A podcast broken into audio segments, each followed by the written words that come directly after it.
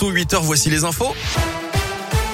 Et c'est avec Greg Delsol. Bonjour Greg. Bonjour Guillaume, bonjour à tous. On commence par le trafic. Hein, oui, c'est chargé aux entrées de Lyon, notamment au nœud des îles depuis la 46 Nord et la 42. Ça coince sur la 43 pour rejoindre le périphérique Laurent Bonnevet en direction de Lyon.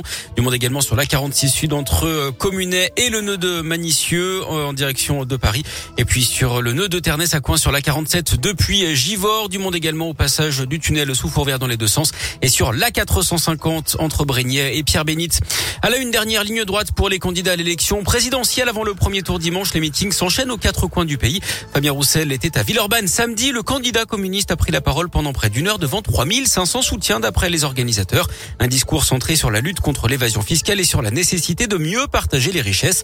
Fabien Roussel propose notamment un SMIC à 1500 euros net, la retraite à 60 ans ou encore le passage aux 32 heures.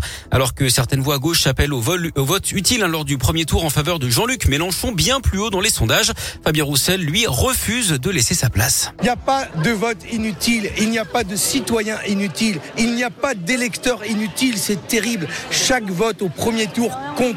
Au premier tour, on vote pour ses idées, on vote pour celui en qui on a le plus confiance, en qui on se retrouve le plus.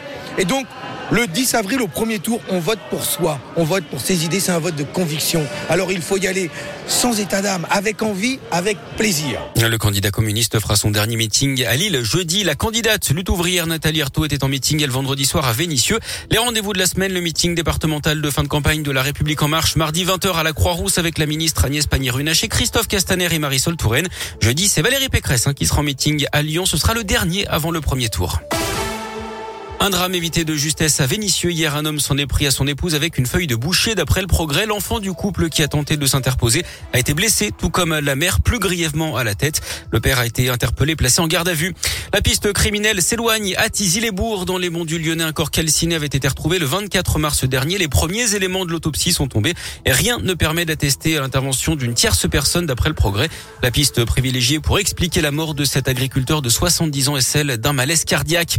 Le succès du festival Quai du Polar. Ce week-end à Lyon, la fréquentation est revenue presque au même niveau qu'avant la pandémie. 12 000 visiteurs ont répondu présent pour cette 18e édition.